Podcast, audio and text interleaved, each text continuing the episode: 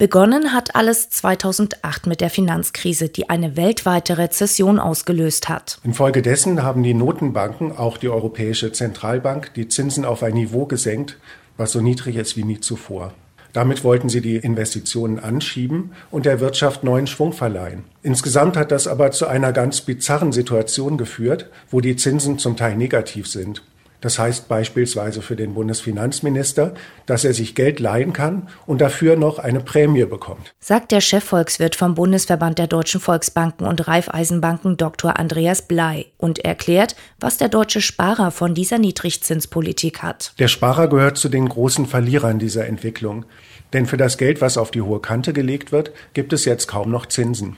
Das führt zu dem paradoxen Ergebnis, dass eigentlich noch mehr gespart werden muss, um das gleiche Vorsorgeziel zu erreichen.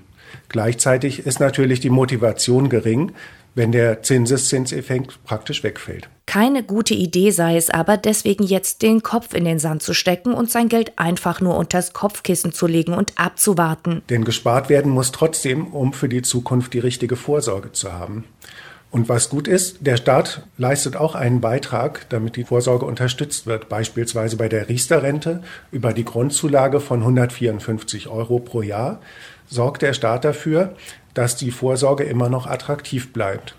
Was auch interessant sein kann für die Vorsorge, ist die Altersabsicherung über Immobilien. Fragt sich nur, wie man angesichts der jüngsten Leitzinssenkung auf 0% da jetzt am geschicktesten vorgeht. Die Verunsicherung kann ich gut nachvollziehen, denn wir haben heute eine sehr ungewöhnliche Situation, die es vorher noch nie so gegeben hat.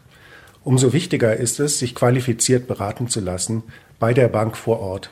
Bei der privaten Altersvorsorge sind die persönlichen Ziele sehr unterschiedlich und deswegen kann es auch keine für jeden gültige Strategie geben, welche Altersvorsorge genau die richtige ist.